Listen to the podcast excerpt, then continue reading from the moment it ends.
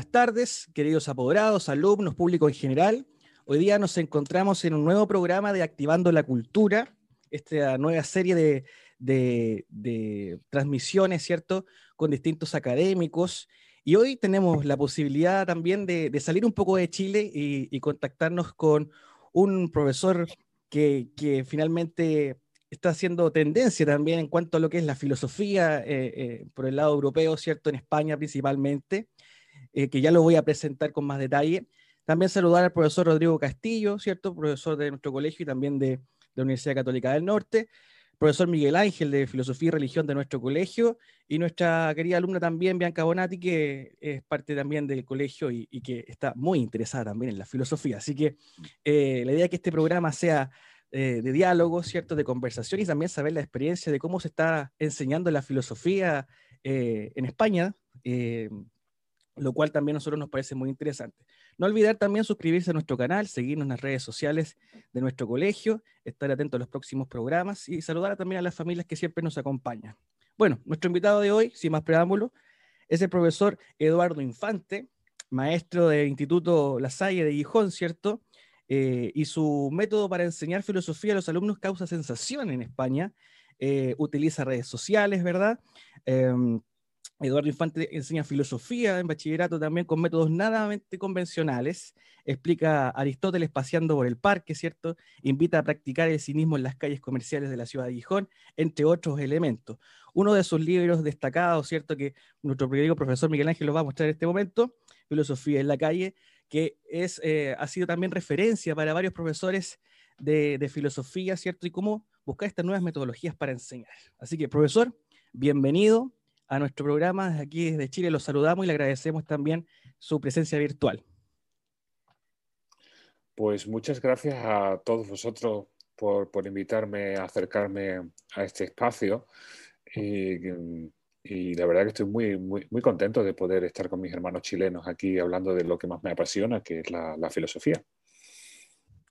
Perfecto, profesor. Bien, yo le voy a realizar una, una pregunta inicial que tiene que ver con ¿Cuál fue su formación? ¿Por qué la filosofía? ¿Cómo se encontró con la filosofía? ¿En qué momento, profesor, eh, tomó este gusto por ella?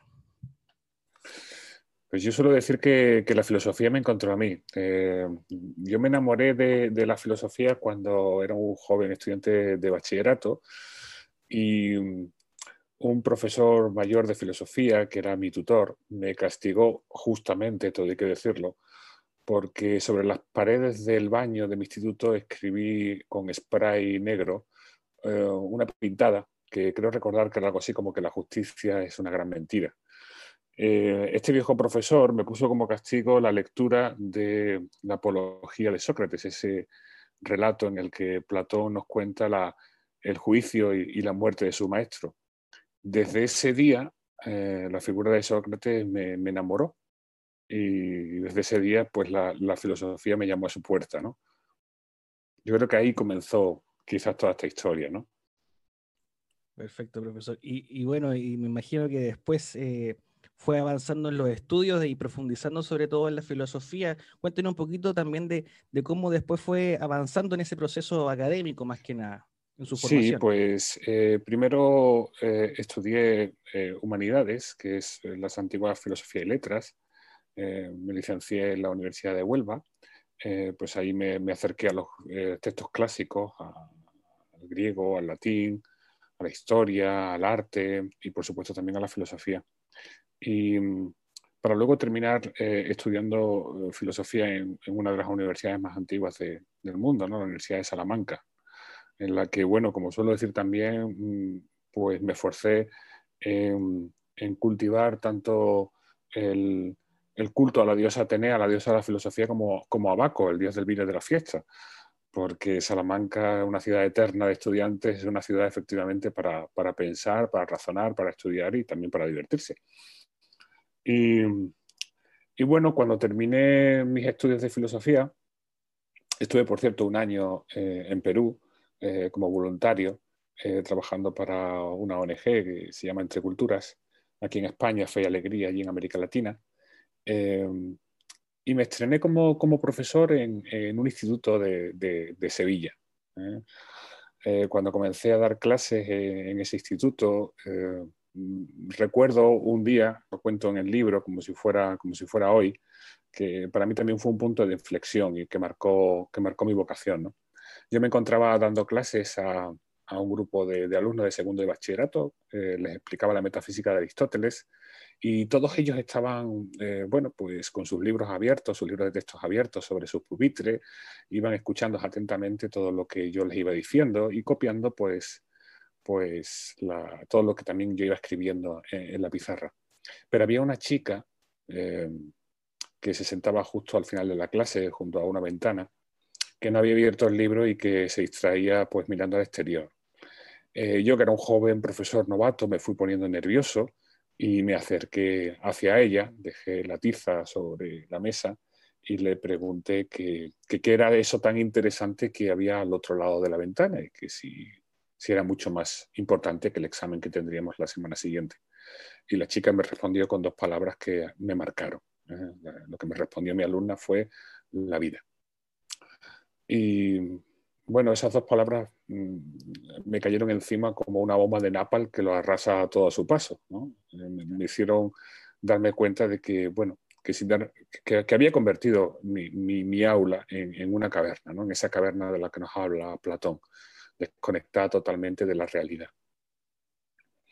Y eh, al día siguiente pedí a, mis alumnos que cerrasen los libros, borramos la pizarra y salimos a la calle, a un parque que había junto al instituto. Y ese día la clase me la dieron ellas a mí, porque por primera vez era yo el que iba notando en, mi libreta eh, lo que ellas me iban diciendo les pregunté simplemente que cuáles eran los, problemas que realmente les inquietaban, las preguntas que querían resolver. ¿no? Y esas preguntas me devolvieron al origen de toda esta historia, me devolvieron sin duda a la figura de Sócrates y a la manera en que Sócrates entendía que, había que hacer filosofía. Me devolvieron a los grandes problemas, pues a, la muerte, al amor, a la verdad, la virtud, la belleza, la amistad. Eh, desde ese día, pues, pues lo que he intentado con mi docencia, con estos casi 20 años, pues es conectar la filosofía eh, con sus vidas y la vida con la filosofía, porque entiendo que la filosofía eh, es eso, lo que no, ya, ya nos, nos, afirmó Sócrates, ¿eh? un examen constante de la vida, ¿no? porque una vida que no, se, que no se piensa es una vida que no merece, ser, mm, que no merece la pena ser vivida. ¿Y el ángel? profesor. Eh, bueno, un, privilegio poder conversar con usted. Profesor, ¿cómo podemos eh, abrir nuevos espacios a la filosofía en este siglo XXI, eh, que es un mundo aparentemente tan rápido, vertiginoso, que va cambiando y como que la gente parece que no tiene mucho tiempo como para estar pensando? ¿Cómo le abrimos nuevos espacios a la filosofía? Hmm. Yo creo que la filosofía tiene que estar allí donde está la vida. Eh, recordemos que Sócrates hacía filosofía en plena calle, en el mercado, y en el mercado también la vida era rápida, bulliciosa, llena de gente. Sócrates no se retiraba a, una academia eh, alejada del mundo real, ¿no? Eh, yo creo que hoy en día las nuevas calles, las nuevas ágaras, las nuevas plazas donde nos encontramos los ciudadanos de hoy, pues, pues son las redes sociales, ¿no?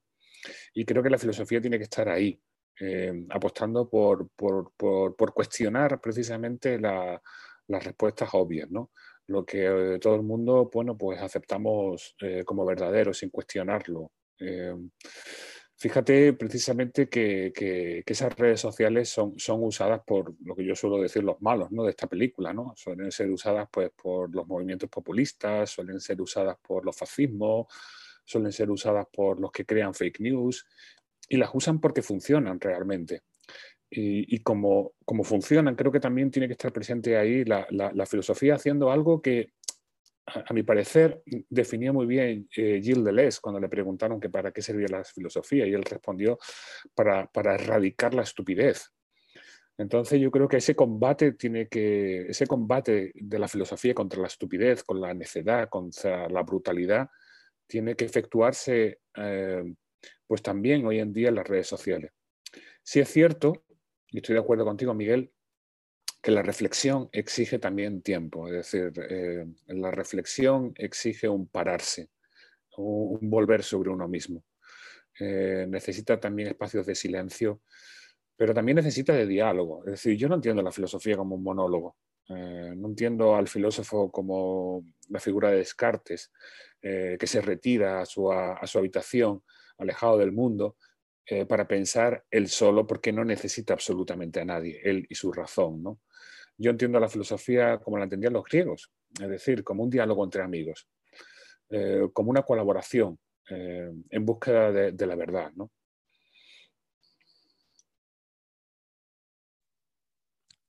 Rodrigo. Gracias. Eh, gracias, Sebastián y Miguel, por la invitación y un gusto conversar contigo y conocerte, Eduardo. Mira, a mí me, me corresponde colaborar con los muchachos también en algunas actividades en el colegio, pero también eh, me toca ocupar el lugar de formar eh, futuros profesores de filosofía en la universidad.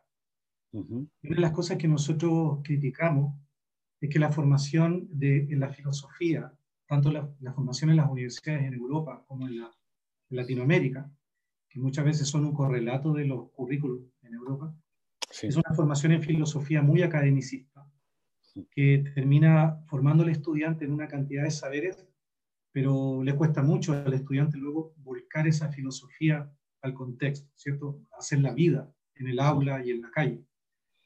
Entonces, en, ese sentido, nosotros en la universidad nos acompañamos mucho de, de, un autor al cual yo recomiendo, del cual me gustaría comentarte y, después tener tu opinión, es, es, el caso de Rodolfo Kuch. El, Rodolfo Kuch, con, K, este autor argentino, que, no, que nos dio un golpe hace unos años.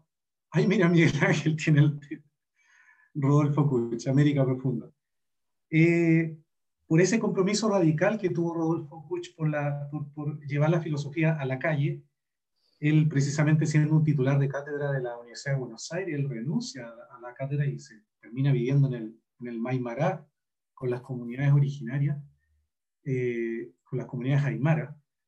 Eh, y, y, en esto va mi reflexión y, y, el comentario, Eduardo. Eh, Rodolfo Kuch nos plantea que no, no solo podemos poner grandes temas de la filosofía, la muerte, la vida, la trascendencia, el sentido, poner estos grandes temas en la calle, sino también hacer filosofía de temas de la cotidianidad que, al parecer no tienen la estatura para tener un tratamiento filosófico, como por ejemplo el café, el, eh, el bar, la plaza, eh, el, el, tiempo, el reloj en el espacio cotidiano, las cosas sagradas, el espacio confesional del amigo que te cuenta un secreto. O sea, esta idea de hacer filosofía, pero esta vez de cosas muy pequeñas, muy cotidianas. Me gustaría saber cómo, cómo ha sido tu experiencia en, en ese sentido, eh, ya que entiendo que tú tienes un compromiso muy fuerte de ir a, a buscar trazos de filosofía en lo cotidiano. Hmm. Pues bueno, Rodrigo, encantado de conocerte, un placer. Eh, eh, magnífica la pregunta que me haces, ¿no? Eh, mientras te escuchaba, eh, se me venía a la cabeza uno de mis libros favoritos, que son los ensayos de Montaigne. precisamente porque Montaigne hace filosofía con lo más cotidiano, es decir, piensa desde su propio cuerpo, su propio sexo, su propia sexualidad, hasta su hambre, sus contradicciones internas, piensa acerca de lo que ve por la ventana. Y, y son pensamientos maravillosos, ¿no? Yo lo tengo aquí como una Biblia y de vez en cuando lo abro por, por, una página y, siempre encuentro un amigo con el que el dialogar. ¿no? Eh, yo creo que también esto es lo mágico que tiene la filosofía, que es algo que se puede practicar tanto con vivos como con muertos. ¿no? Eh, siempre les digo a, mis alumnos que quizás eh, para mí el invento más maravilloso y más mágico del ser humano es la escritura, ¿no? porque unas simples manchas de tinta negra sobre un papel nos pueden conectar con un alma de otro espacio o de otro tiempo diferente al nuestro, ¿no? con la que dialogar y, o seguir dialogando sobre, sobre, sobre temas que, que, nos importan. Y los temas que nos importan efectivamente no tienen por qué ser los temas trascendentes o sobre todo no tienen por qué ser los temas que un currículum, que es algo totalmente aleatorio, eh, decide. Eh, en Europa, no sé qué tal en América, pero me imagino que quizás algo parecido, tenemos un currículum que realmente, como yo digo, es la historia de los vencedores. La historia es la historia de los vencedores y la historia de las ideas también es la historia de los vencedores. Eh, en este caso tenemos el currículum que Hegel y los discípulos de Hegel determinaron. Tenemos un, currículum en el que aparecen unos autores, pero, pero no aparecen otros. Eh, curiosamente, mm, no aparecen mujeres, eh, no aparecen no aparecen eh, pensadores de otros continentes. Aquí, en, si usted va a, una, universidad eh, europea a, estudiar filosofía, pues solo estudiará europeos y occidentales, ¿no? Como si, bueno, pues efectivamente, como si la filosofía hubiera sido una, una, práctica de, varones eh, occidentales y, por cierto, con, de clase social alta, ¿no? Con el suficiente ocio como para, para para interrogarse sobre, sobre cuestiones que muchas veces a nadie le interesan. ¿no? Pero, pero también hay otras historias de la filosofía, hay otros pensadores que, y yo creo que también es importante recuperarlo. Eso por un lado. Entonces creo que efectivamente mm, hay que salir a la calle eh, también para llevar eh, eh, la filosofía a, a, donde estuvo, porque en su origen la filosofía era una práctica cotidiana, era el ejercicio que se practicaba eh, que, el ciudadano practicaba en el gimnasio. Eh, eh, Atenas entendía que, que, vivir en la democracia, que, vivir una democracia, para que siguiera existiendo la democracia, necesitaba, necesitaba de ciudadanos. Y los ciudadanos tenían que formarse. Porque nadie nace con las capacidades para ser ciudadano, nadie nace sabiendo deliberar de manera natural, consensuar, razonar y juzgar, ¿no? Y, entonces iban a formarse a los gimnasios. En los gimnasios formaban su cuerpo, pero también formaban su, alma. Y, competían eh, físicamente en las palestras y luego competían también eh, eh, a través del diálogo. ¿no? y competían todas las clases sociales. Mm. Entonces creo que hay que, efectivamente que sacar la filosofía también del aula, en el sentido de que la filosofía no tiene que ser solo algo académico, pero se puede hacer más allá del aula, porque de hecho nunca se hizo en un aula no empezó haciéndose en un aula, era algo popular, cotidiano, pero también creo que nosotros tenemos que escuchar el pensamiento de la calle, el de la gente sencilla. Montaigne lo decía, Montaigne hablaba al final de sus días que, que, había, encontrado más sabiduría en, eh, los trabajadores del campo que, en la academia. ¿Mm? Claro, depende de qué, sea lo que entendemos por sabiduría. Eh, Para, Sócrates la sabiduría fundamentalmente era la capacidad de gobernar la vida, de, saber eh, lo que es lo importante, ¿no? De saber lo que es el bien. Si realmente sabemos lo que es el bien, podremos acertarnos. Sócrates ponía ese, ese, ejemplo, ese modelo del arquero. ¿no? El arquero, si sabe dónde tiene que disparar la flecha, tiene muchas posibilidades de acertar. Si nosotros sabemos, y yo creo que esa es realmente la sabiduría, que es el bien para el ser humano, tendremos muchas posibilidades de acertar tendremos muchas posibilidades de ser, de ser, felices, de llevar vidas dignas y vidas buenas. ¿no?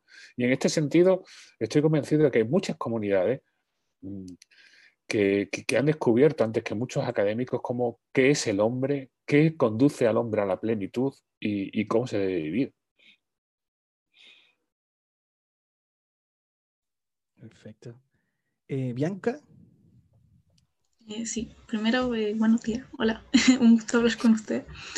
Y hablando de esto mismo, de la sabiduría, trayéndola desde los aspectos más cotidianos, eh, me acordé de eh, usted mismo hablando en una entrevista sobre que eh, hablar con adolescentes en verdad es muy interesante porque como aún estamos jóvenes, tenemos la capacidad de cuestionar todo y preguntarnos muchas cosas.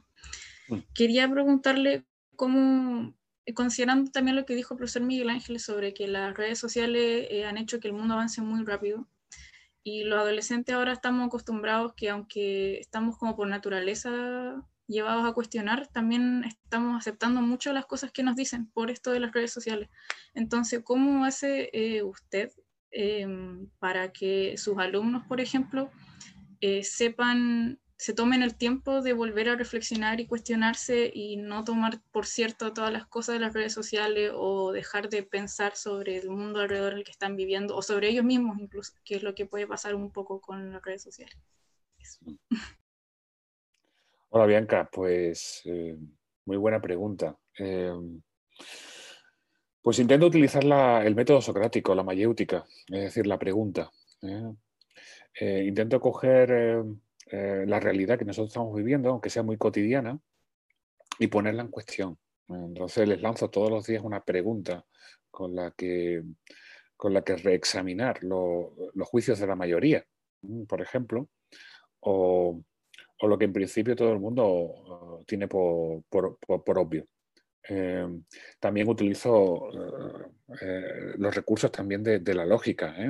una de las cosas que, más disfrutan mis alumnos y que también yo disfruto con ellos es, hacer un concurso de, falacias. Intentar encontrar en, las noticias y en los mensajes, de, sobre todo los, los políticos. ¿no? Yo no sé los, los, políticos en Chile, pero aquí en España son una auténtica mina de, falacias y de tergiversación. Entonces, nos resulta con una facilidad tronadora pues encontrar eh, eh, errores en la argumentación. ¿no? Em, y, bueno, las redes sociales también tienen algo interesante, tienen algo interesante. Es decir, eh, tienen muchos peligros, pero, pero también tienen creo que muchas ventajas.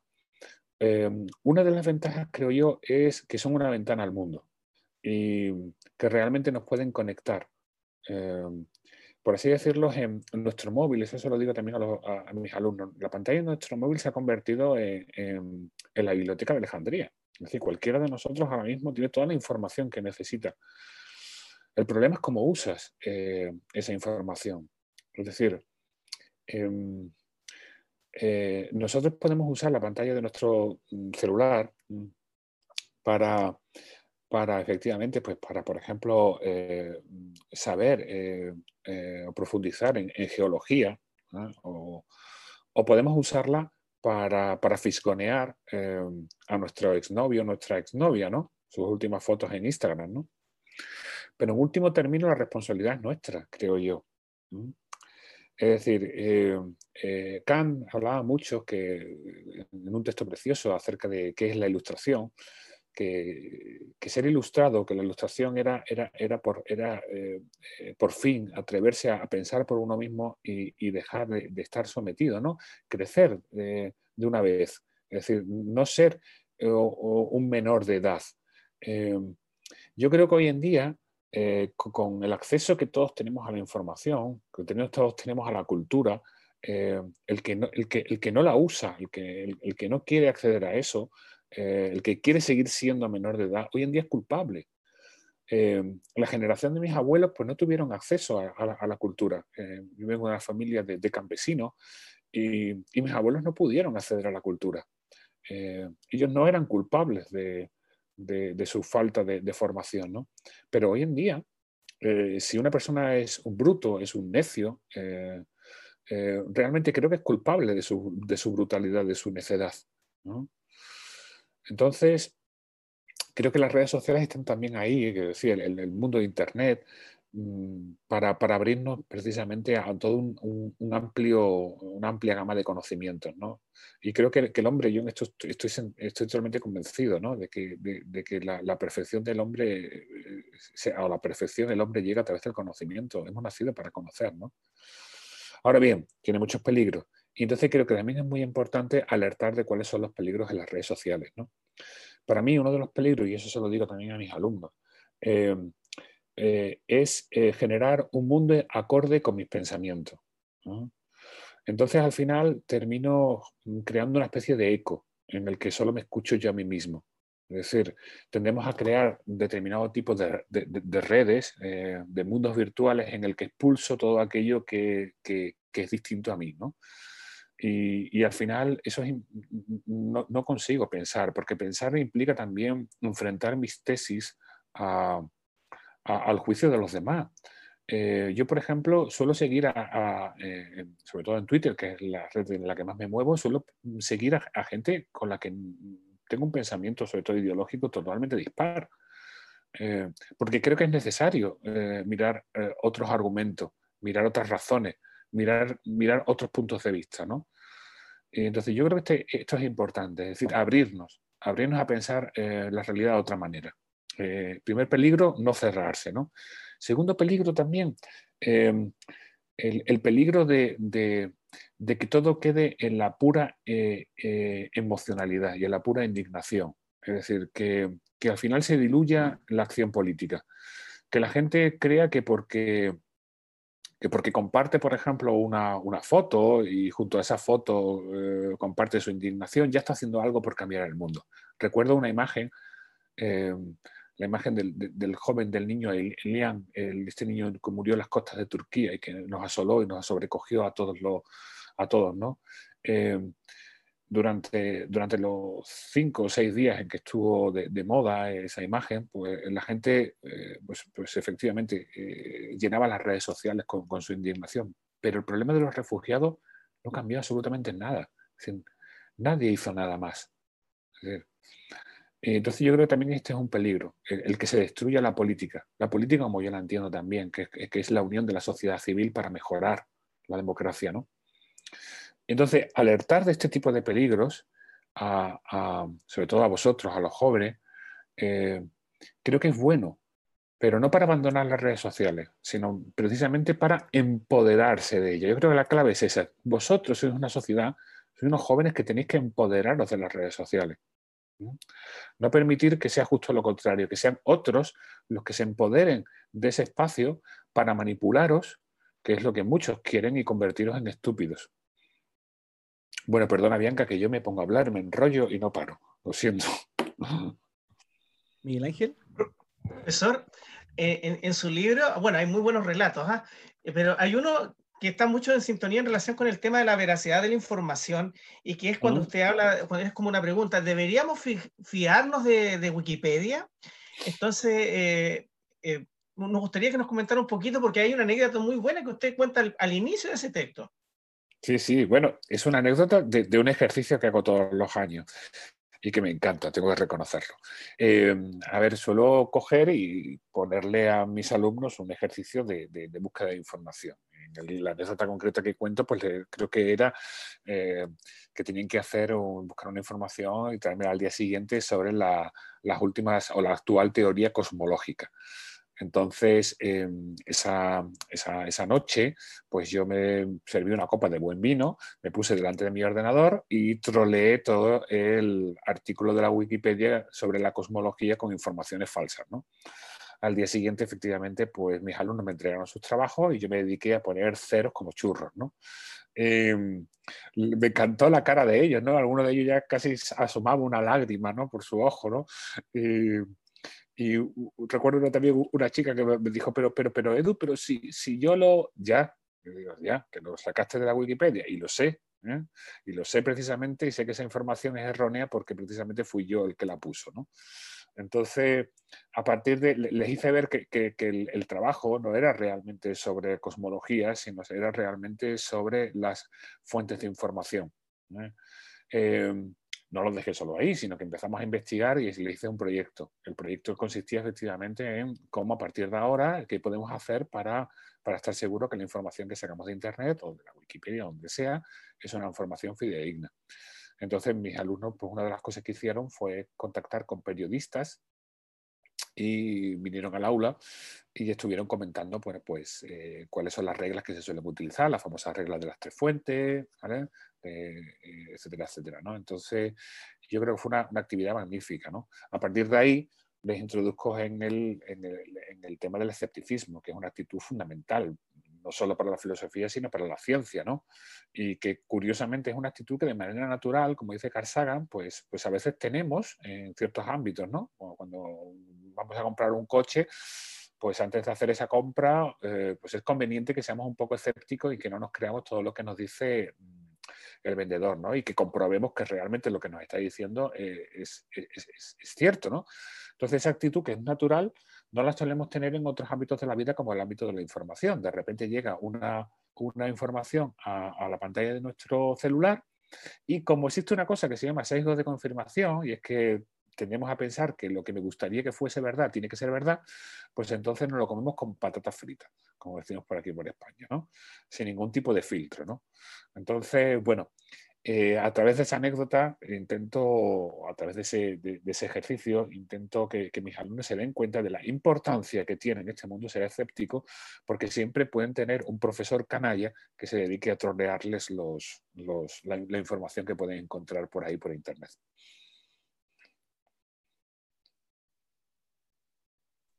Bien. Rodrigo. Eh, bien, estamos volando alto, ¿ah? una, conversación súper interesante. Me siento como que estuviera en, esos cafés que describía Rodolfo Kuch, eh, conversando. Quería eh, reconectar con la pregunta que hizo Bianca recién. pensaba qué importante hoy día es que en la filosofía volvamos a recuperar la actitud de, la actitud de la sospecha. Yo creo que la, la filosofía es un saber que permite que nosotros podamos ejercitar la sospecha de manera sistemática. ¿sí? Eh, qué importante es poder poner entre paréntesis las cosas y, interrogar sobre esos supuestos, sobre las bases sobre las cuales se construyen ciertas ideas, ciertos conocimientos, que por muy válido que sea ese conocimiento, aún así nosotros desde la filosofía tenemos que ponerlas entre paréntesis. Entonces, eh, eh, escuchando atentamente a Eduardo, me, me, recordaste mucho a Walter Benjamin, otro, otro filósofo que quiero traer acá a la, mesa. Hablamos de Rodolfo Kuch, eh, tú hablaste de Montaigne, también Walter Benjamin. Pensaba en Walter Benjamin porque creo que para mí Walter Benjamin es, el último gran maestro de la, de la sospecha. Otro filósofo no aceptado en la academia, no enseñado en los programas eh, oficiales. Hemos, hemos, dado grandes luchas en, en, las universidades para poder eh, eh, enseñar también a Walter Benjamin. Y justamente Walter Benjamin es uno de los que dice, tenemos que volver a Sócrates. Lo mismo que tú decías, Eduardo. Volvamos a, volvamos a Sócrates, a recuperar el, método socrático, el método de sus preguntas. Eh, curiosamente porque, porque Benjamin es un vagabundo, porque es un filósofo que tiene una, una fuente judía, a él no le aceptan la tesis sobre el romanticismo para que haga clase en la Universidad de Friburgo, lo dejan fuera, eh, siendo que toda la comunidad de filósofos reconocía y sabía que ahí estaba el más gran filósofo y lo dejan en la calle y él vivía como un mendigo. ¿Cierto? Eh, me hace, a mí Benjamin me recuerda mucho a Sócrates y además que él hace explícito el, retomar eh, eh, su lectura. es interesante que nosotros en el espacio educativo, en el contexto escolar, también recuperemos autores que son muy bonitos visitarlos por su biografía, por sus trayectorias, ¿cierto? Yo me imagino, Eduardo, tú también debes tener una, un, todo un trabajo cuando tú le presentas a un filósofo a tus estudiantes, también le hablas de, de ellos como, como personas, tienen unas vidas súper particulares y todos tienen capítulos muy, muy potentes, muy, muy interesantes. Recién eh, eh, hablaste, eh, citaste a Gilles Deleuze. por ejemplo, Gilles Deleuze, ¿cómo muere Gilles Deleuze? Es, es, mm. toda una, una, clase de filosofía que hace que los estudiantes generan un quiebre y, les invita a ir a, conectarse con eso, con el tema de las trayectorias.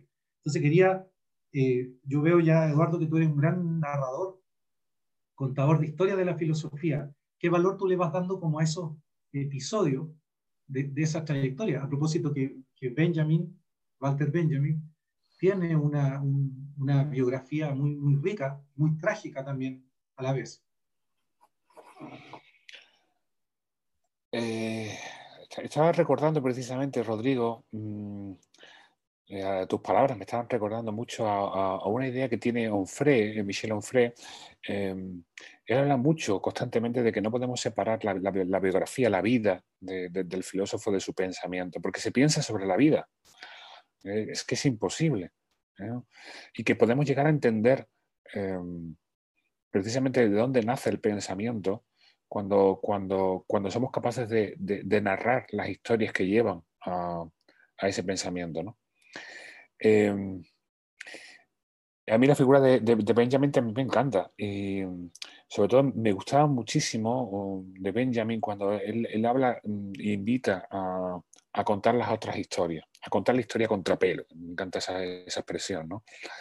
Y, a contar, siempre digo yo, la, historia de los sin voz, de los que no tuvieron la oportunidad de contarse, porque se les arrebató, porque el poder les arrebató siquiera la posibilidad de hablar.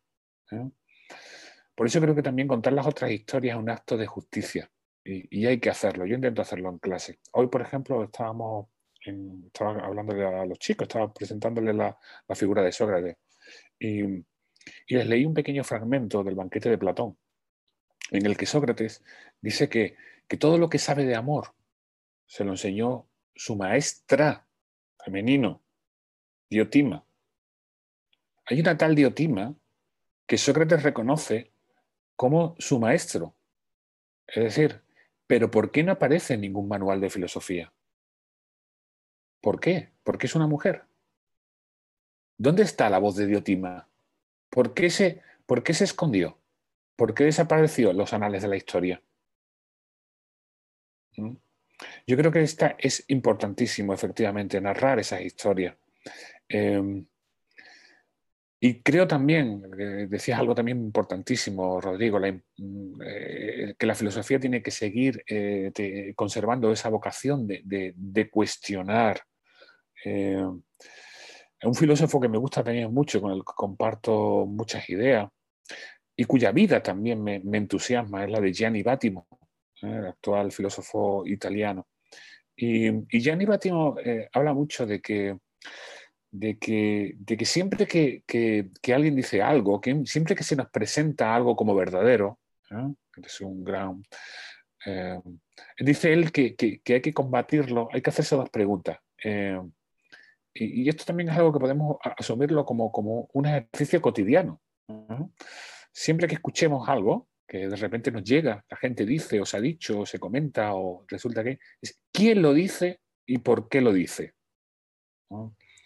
esa actitud combativa ante, ante la imposición de determinado tipo de verdad yo creo que es fundamental. ¿no? Y Gianni Battimo habla también muchísimo de, la importancia de, dar voz a los que no han tenido voz, ¿no? de contar también las otras historias. ¿no? Y luego también hay un problema aquí con el tema de, la filosofía y la vida. Para mí es muy importante. Yo, por ejemplo, una filósofa, acabo de, entregar un libro que va a salir en abril sobre unos filósofos que me gustan mucho, que son los cínicos. Eh, que yo creo que son los, verdaderos eh, eh, discípulos de Sócrates. y los cínicos hablan continuamente de, la importancia de la parresía, que curiosamente Michel Foucault, su último curso que dio en, en, la Universidad de París, cuando ya sabía que estaba muriendo, y que por tanto es para mí el testimonio que, filosófico que nos dejó. Él quiso hablar de ello y, lo dedicó a, los cínicos y a la parresía. La parresía es la franqueza, es una virtud, la virtud que tiene que tener el filósofo. Pero esa franqueza no es solo una franqueza en el hablar, de tener las agallas, los arrestos de decir la verdad. Allí donde la gente no quiere oírlo, o allí donde el, donde el poder intenta silenciarlo, sino que también esa parresía tiene que ser una franqueza en el vivir. Tiene que haber verdad en la manera de vivir. Es decir, no puede ser que un filósofo diga algo y no lo viva. No se puede aceptar.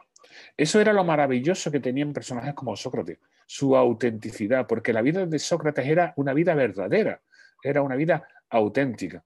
Entonces de repente eso me lleva a filósofos como Martin Heidegger, cuyo pensamiento pues a mí en un momento de, la vida, bueno, pues me, asombró, sobre todo cuando, cuando, cuando reflexiona acerca de, la existencia, del fin de la existencia.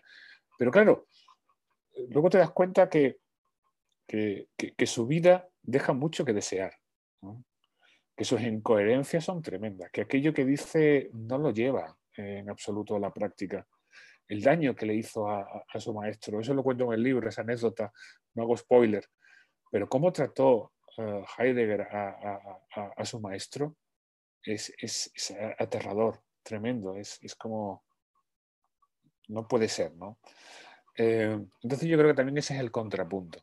Llega un momento en el que, en el que, en el que yo creo que es muy importante, efectivamente, que el filósofo sea un héroe filosófico. Es decir, que, no solo tenga libertad de pensamiento, sino que se atreva a encarnar la libertad de pensamiento. Y en esto, la verdad, Bianca, los jóvenes, los adolescentes, nos enseñáis a nosotros. Muchos de nosotros, de los adultos, hemos claudicado. Nos hemos, nos hemos, hemos, nos hemos bajado los pantalones. Eh, hemos aceptado eh, verdades que, en las que no creemos y formas de vivir realmente que, que no queremos. ¿no? Y vosotros aún conserváis la, valentía de, querer, de querer vivir como pensáis. Así que muchas gracias por estar ahí y por seguir haciendo pensar. Bianca. primero, muchas gracias. y sí creo que a día de hoy eh, los jóvenes, especialmente en estos últimos años, se han dedicado mucho a tratar de rescatar la, em, las cosas malas que hay en la sociedad y que uno no se da cuenta y que la gente, y especialmente la gente más mayor, tiene aprendida. Eso eh, creo que es verdad. Y también con lo que usted dijo de rescatar como las voces que no han sido escuchadas, em, obviamente es algo que hasta día de hoy se está tratando de corregir especialmente, por ejemplo, con el caso de, no sé, de académicas o intelectuales que han sido mujeres en tiempos donde ha habido mucha opresión o ignorancia como hacia la capacidad de la mujer. Y le quería preguntar eh, más por su opinión de si cree que a día de hoy em, se le está dando realmente más voz a las partes, a las mujeres que son parte de áreas académicas o cosas así, porque creo que a día de hoy eh, uno pensándolo ni siquiera se le ocurren muchos nombres femeninos famosos, pero sí se le pueden ocurrir muchos masculinos. Entonces quería preguntarle más por su opinión, si es que cree que quizá en el área de los humanistas, por ejemplo, están siendo más escuchadas esas voces, o si es que todavía queda así un muy largo camino. Pues Bianca, a mí me encantaría decirte que, que, que sí, pero me debo a la verdad, desgraciadamente. Y yo no sé por allá, por América Latina, pero aquí eh, todavía nos queda mucho que cambiar. Hemos avanzado algo, pero nos queda mucho que cambiar. Mira, por ejemplo, es imposible entender el mundo contemporáneo, el mundo de hoy, sin el pensamiento de Simón de Beauvoir. O sea, si vivimos ahora mismo, en nuestro presente, sin duda, es los libros de historia, tendrá que hablarse del movimiento feminista cuando se hable del siglo XXI. En fin, bueno, pues es imposible, es decir, entender el movimiento feminista sin, leer a Simone de Beauvoir y leer su, obra, que es la Biblia del feminismo, que es el segundo sexo. Pues en los programas oficiales de filosofía aquí en España no aparece Simone de Beauvoir. Es que no aparece, no es que aparezca poco, no aparece. em, em, tuvimos una reunión de todos los profesores de, filosofía para confeccionar el examen de acceso a, la universidad y había una propuesta firmada de, incorporar, por ejemplo, el pensamiento de, de, Simón de Beauvoir a, la lista de filósofos. ¿no? Eh, y la respuesta que se nos dio era que, bueno, que el pensamiento de, de, Simón de Beauvoir no era relevante, no era tan relevante como el pensamiento de, de otros autores. Pero, ¿quién lo dice? Yo vuelvo a lo de, a lo de Gianni Bátimo. Atención. Pregunta, ¿quién lo dice y por qué lo dice? ¿Quién dice que Simón de Beauvoir no es relevante y por qué lo dice? Entonces tenéis que continuar esa lucha. Hay mucha gente efectivamente luchando para recuperar y para dar voz a voces que realmente lo merecen, que son importantes. Es decir, se me ocurre otra voz, la de Hannah Arendt. Es decir, también igual. Es decir, no ha habido otro, otra pensadora mejor que se haya enfrentado a intentar explicar el totalitarismo, el fascismo y el mal. Dime tú, para entender el mundo en el que nosotros vivimos, un mundo atenazado por los fascismos y por los totalitarismos, si no es esencial el pensamiento de esa filósofa. Aún así, bueno, pues seguimos estudiando las cinco vías de Santo Tomás, que están bien, que están bien. Pero, hombre, un huequito también para estos temas yo creo que, que, que es importante, ¿no? ¿Y él? Profesor, eh, bueno, usted nombró un montón de, filósofos ahí en, el camino, Gianni Bátimo, por ejemplo.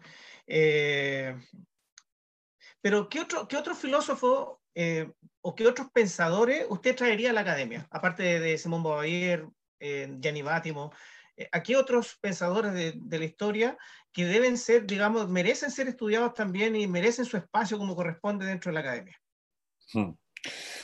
A mí me encanta y creo que es muy importante toda la filosofía helenística, las grandes escuelas helenísticas, ¿eh? porque reflexionaron acerca eh, de temas que me parecen de una urgencia eh, tremenda y de una actualidad también apabullante. ¿no? Reflexionaron acerca de la agresividad, de la ira, de la sexualidad, de, bueno, de, la intemperancia, de, la depresión entonces yo creo que son temas que nos siguen atenazando a, los, hombres de hoy. ¿no? Em, creo que hay que dedicarle más tiempo a, todas las escuelas helenísticas, es decir, a, los epicúreos, también a la estoa, al estoicismo, pero a mí fundamentalmente creo que uno de los grandes em, castigados por parte de la historia han sido los cínicos. Claro, los cínicos fueron eh, los enemigos de Platón, los enemigos de la, academia. ¿eh? recordemos, por ejemplo, esa anécdota famosa en la que Diógenes, uno de los cínicos, dejó en ridículo a, Platón en su propia academia, cuando Platón, delante de todos los académicos, eh, definió al hombre como un bípedo sin plumas, eh, Diógenes marchó por un gallo, lo desplumó y se lo soltó allí en mitad de la academia y le dijo, aquí tienes a tu hombre, Platón. ¿no? Cuando intentaba eh, Platón justificar el mundo de las ideas, pues eh, Diógenes enseguida con su sentido común, su ironía y su, y su gracia lo traía de nuevo, a, le hacía poner a Platón los pies en la tierra. ¿no? Y son dos maneras no solo de hacer filosofía, sino también dos, eh, teorías totalmente diferentes. Es decir, los cínicos son materialistas eh, frente al idealismo de Platón. ¿no? Y claro, como decíamos al principio de esta conversación, pues la historia de la filosofía, como cualquier historia, es una historia de los vencedores. Y en la historia del pensamiento occidental ha, vencido sin duda Platón y, el idealismo. ¿no? Entonces a todos los, los materialistas están contados, pues bueno, pues mal contados o tergiversados. Fíjate como la palabra cínico eh, ha terminado eh, siendo en español algo totalmente, significando en español algo totalmente diferente, o sea, lo opuesto justo de lo que significaba. Hoy en día un cínico sería alguien que tergiversa la verdad una persona inmoral. y cínico era precisamente una persona totalmente comprometida con la virtud que consideraba que lo único que merecía la pena en la vida era, era la virtud, ese era el único bien. Y también era una persona comprometida con la verdad, hablamos también, era una persona que decía, que decía la verdad, y sobre todo se la decía al poder a la cara. ¿no? entonces creo que hay que contar, por ejemplo, la historia de los cínicos, ¿no? que está mal contada. También hay que contar la historia de muchas mujeres filósofas, mm, pero también hay que contar la historia también de, de, muchos filósofos no occidentales, ¿no? Tenemos los grandes filósofos de América Latina que aquí en Occidente no se estudian. Es que ni, ni, ni aparecen, no es que se estudien poco, no aparecen. Tenemos la filosofía oriental, que tampoco aparece. ¿eh? En absoluto, tenemos todo un pensamiento importantísimo, toda una historia. Tenemos el, todo el pensamiento de la filosofía árabe, que tampoco aparece en los libros de texto. Entonces yo creo que hay que ir recuperando todas esas voces. Luego también hay filósofos, pues eso, que se les considera menores, ¿no? Eh, cuando su, obra yo creo que es esencial. Michel de Montaigne pues, se ve como, bueno, como un buen escritor, pero que bueno, que sus ensayos tampoco tienen calidad, tienen calidad, ¿no? Eh, o profundidad, ¿no?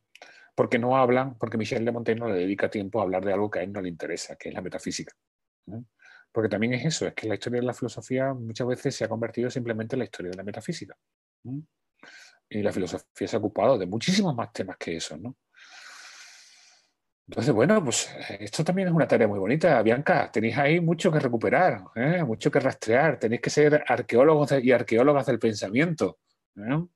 Y yo creo que es una, tarea preciosa, ¿no? Yo recuerdo cuando tenía tu edad que, me, entusiasmaba la, la, figura de Indiana Jones, ese gran arqueólogo, ¿no? Que recuperaba. Yo creo que tenéis que hacer eso, pero también con la cultura espiritual, no solo con la cultura material, ¿no? Indiana Jones intentaba recuperar esos tesoros ¿no? de, culturas perdidas, ¿no? Y que realmente valían, ¿no? Y nos, asombraban, ¿no?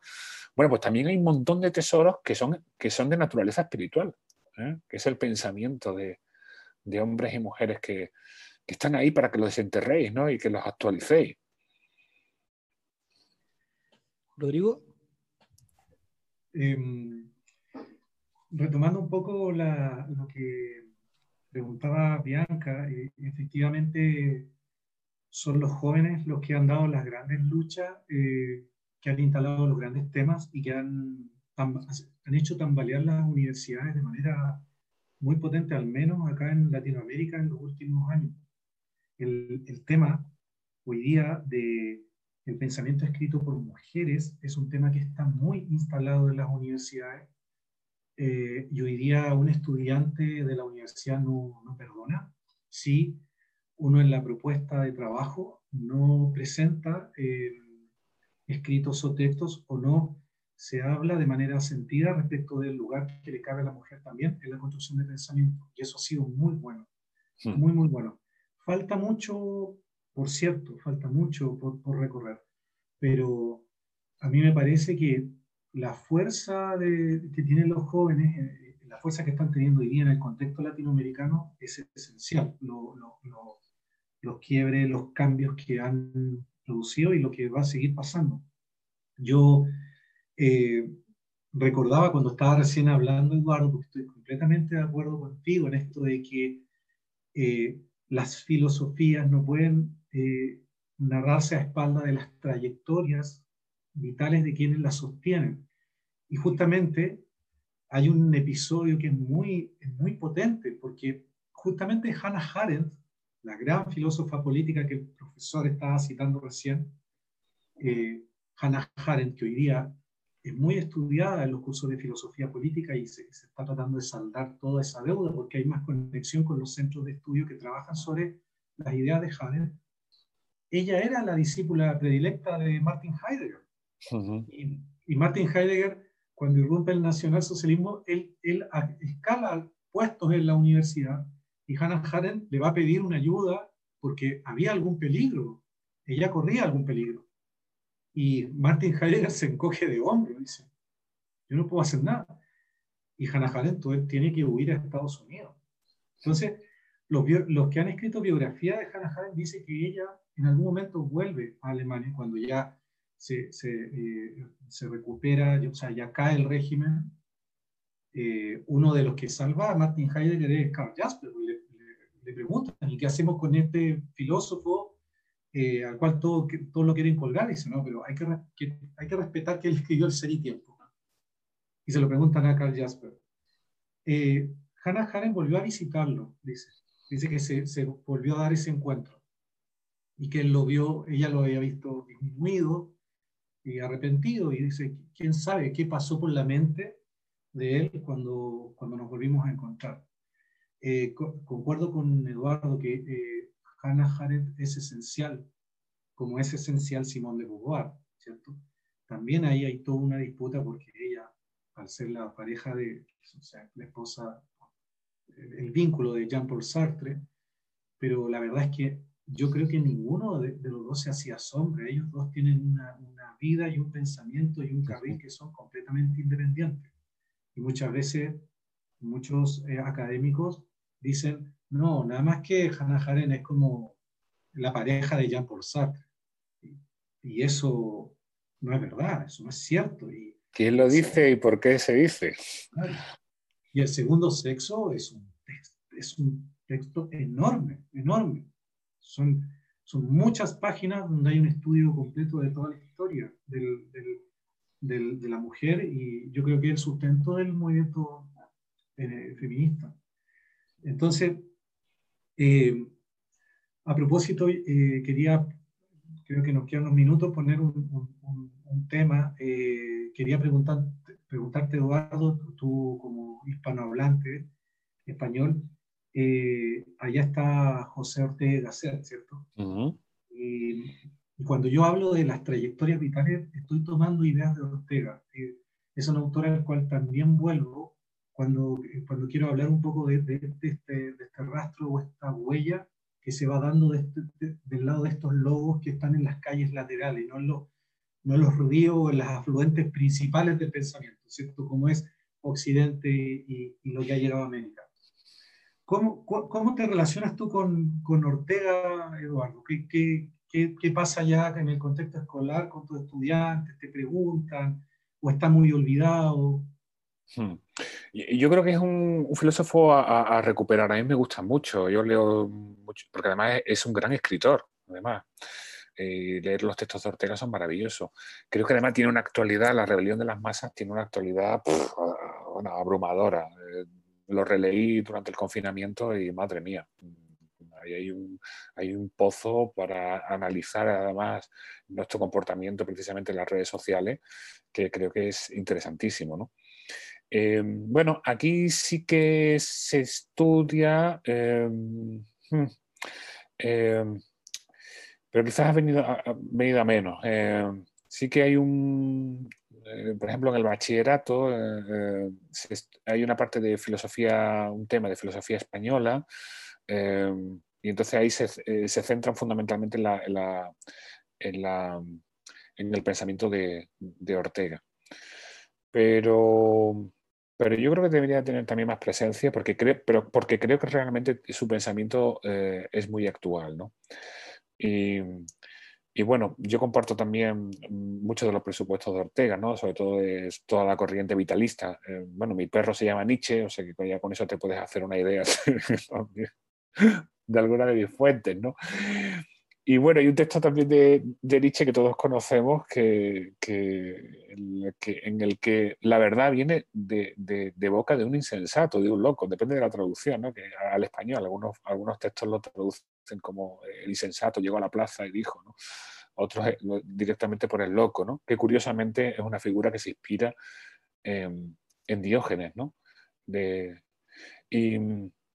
Y creo efectivamente que hay que salir también a las calles, escuchar también a, las otras voces que son tildadas. Todo esto es metáfora, todo lo que estoy diciendo, ¿eh? pero todas las voces que son tildadas como insensatos y como locos. ¿no? Y preguntarnos efectivamente, yo creo que también con el pensamiento de Foucault, eh, preguntarnos quién, decide, qué, qué, pensamiento es un pensamiento sano y qué pensamiento es un pensamiento enfermo. y preguntarnos efectivamente dónde está la línea y, quién marca esa línea, ¿no? porque yo creo que hay mucha, mucha veracidad, ¿no? Eh, eh, más que mucha veracidad, hablando con Ortega precisamente, yo creo que la realidad es calidoscópica. necesitamos de la mirada de los demás para poder... La, realidad es, es, polimorfa, es como un poliedro. Eh, yo solo tengo acceso a una de las perspectivas Y necesito, es que necesito de, los demás, ¿no? Eh, lo, que, lo que mis ojos ven, solo lo ven mis ojos, porque, porque este espacio que yo estoy ocupando eh, solo puede estar ocupado por mí. Por tanto, mi mirada es imprescindible, única e imprescindible, pero la mirada de los demás también es única e imprescindible, ¿no? Yo creo que también en este sentido tenemos que reivindicar el derecho a la diferencia. Y también, por tanto, mm, al mismo tiempo, reivindicar eh, el diálogo, sin duda. El diálogo, el encuentro, el consenso, el aprecio por el otro. Y, el derecho ah, inestimable a que el otro pueda, llegar, pueda seguir siendo otro.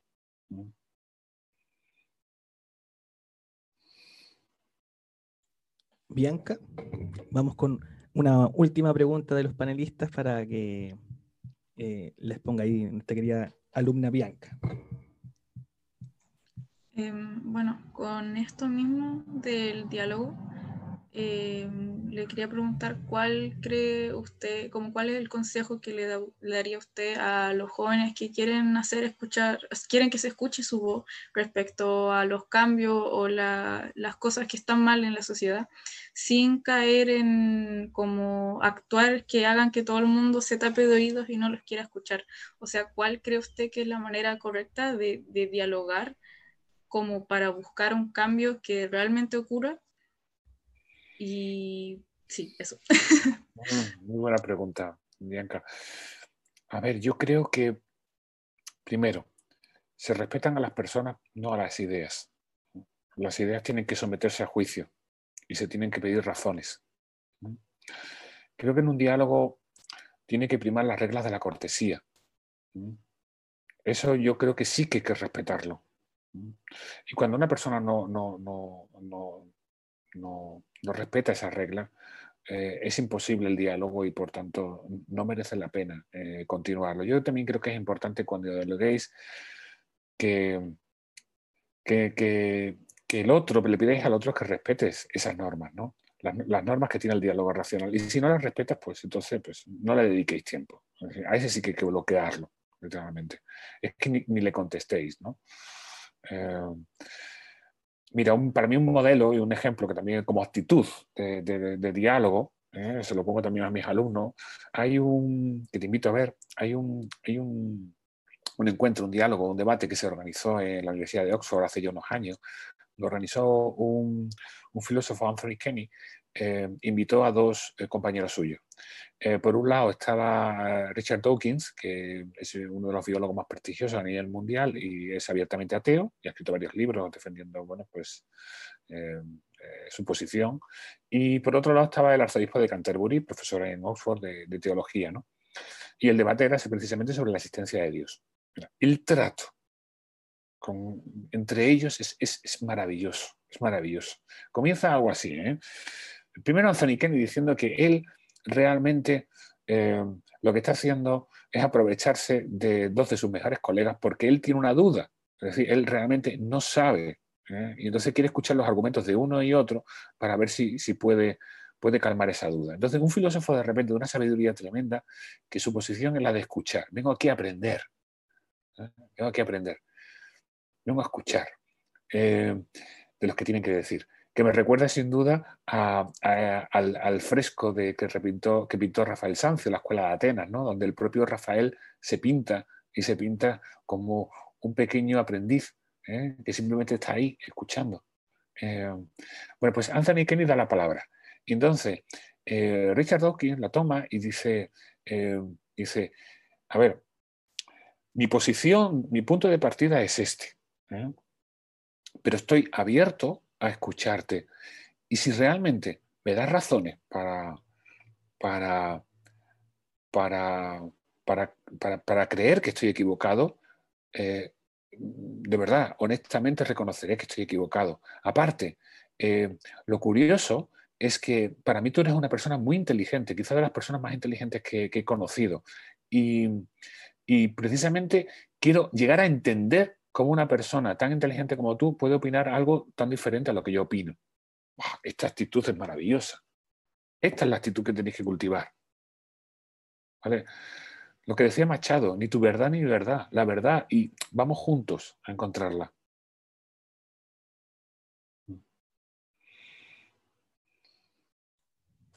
Muy bien, profesor. Bueno, eh, para ir cerrando siempre con los invitados que hemos tenido, realizamos siempre una pregunta donde los invitados eh, motivan a los alumnos, principalmente a nuestros alumnos o a la comunidad en general, a seguir por la senda de la investigación, en otros casos de historia, en este caso de filosofía, del ámbito humanista, porque cuesta mucho a veces motivar a los chiquillos. De hecho, Bianca es una de las alumnas que se motiva y ha, hecho esas consultas, porque finalmente hay que generar también eso esos incentivos para, para que se motiven por el tema humanista. Es complejo, aquí, en América Latina es complejo, aquí en Chile es complejo, aquí en La Serena es complejo, en los colegios, pero creemos que es, un, es valiosísimo el tema humanista eh, en, nuestras, en nuestras aulas. Entonces, eh, un mensaje para los alumnos principalmente en cuanto a la motivación del ámbito humanista, del, pensar en este caso, del, del, diálogo, la importancia del diálogo, del respeto, del escuchar, como recién te lo decía.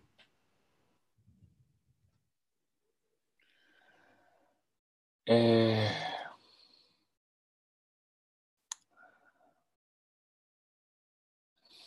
difícil resumirlo.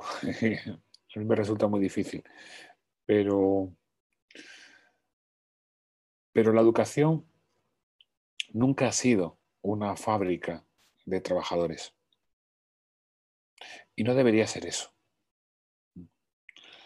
La educación debería ayudarnos a desplegar todas nuestras capacidades y conducirnos hacia la plenitud, es decir, hacia la felicidad. Y para llegar ahí es importantísimo saber quién es el hombre. Para llegar a ser buenos, no como políticos, no como empresarios, no como trabajadores, no como padres, no, no solo como eso, sino para llegar a ser buenos como hombres, necesitamos saber qué es el hombre. Y es, la respuesta a esa pregunta está en las humanidades.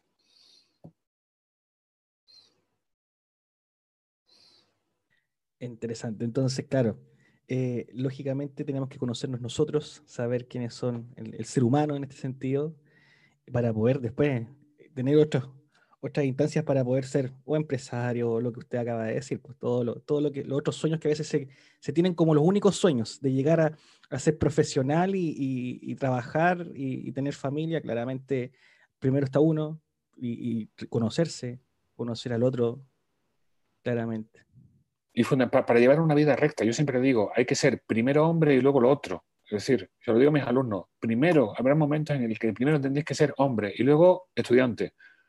Y si tenéis que elegir entre ser hombre y estudiante, elegir ser hombre. Ser humano, ser persona. Perfecto. Miguel Ángel, para ir despidiendo el programa antes de cerrar, los agradecimientos al profesor, que bueno, yo de mi parte agradecido de escucharlo, porque finalmente eso esa era mi participación en este, en este programa, así que yo me voy sorprendido también y, muy motivado también a investigar de la filosofía, que una vez se encasilla también en, en, solo la historia concreta de los vencedores y los vencidos, pero no del, ámbito de las ideas también. Así que muchas gracias, profesor. Miguel Ángel. Profesor, eh, profundamente agradecido de poder haber partido eh, esta grata experiencia, esta grata conversación, de, filosofar un poco la vida, de, hablar este, de, estos temas.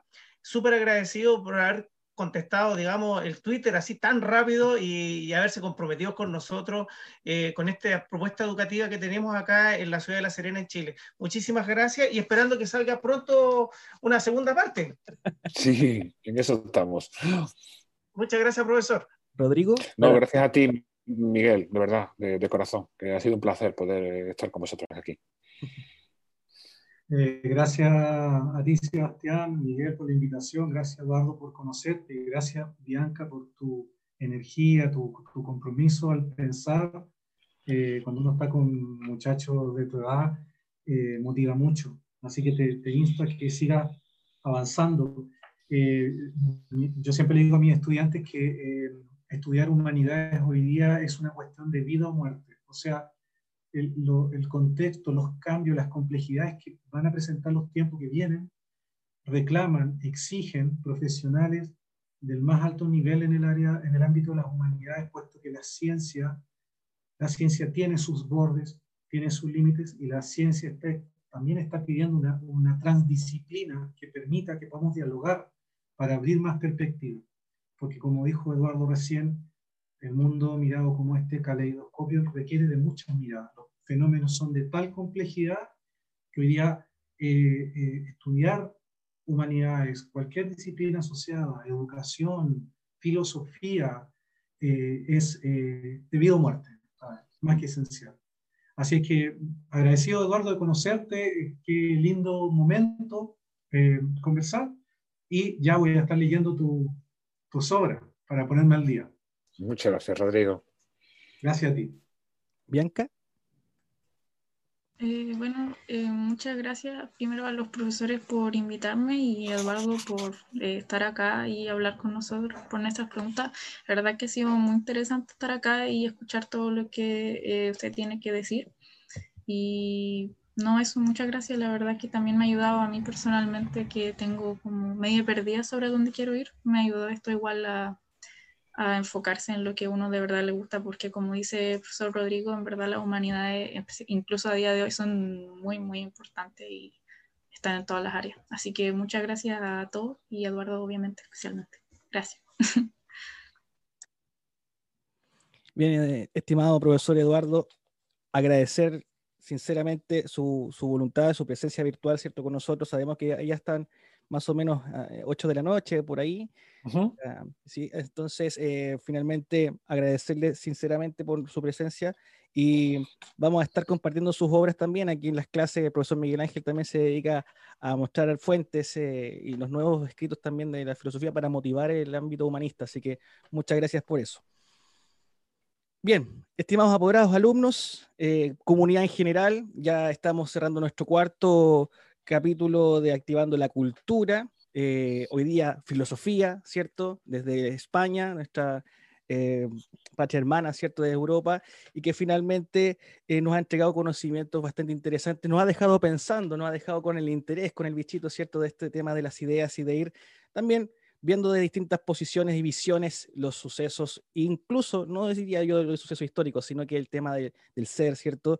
de, la, persona, de las ideas. Así que, bueno, suscribirse a nuestro canal. Ya la próxima, el próximo capítulo nos encontraríamos con José Joaquín Brunner, eh, ex ministro y experto en educación.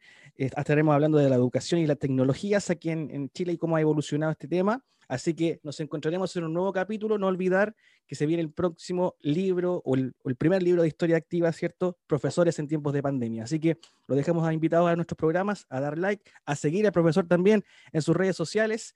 Eduardo Infante, ahí, profesor, para que nos dé su Twitter para que la gente lo pueda seguir. Sí, o directamente Eduardo Infante, o si no, por mi nick, que es arroba el edututor, tal cual. Perfecto. Muchas gracias, profesor. Muchas gracias, Rodrigo. Muchas gracias, Miguel Ángel. Muchas gracias, Bianca. Así que nos vemos, nos despedimos. Hasta pronto. Historia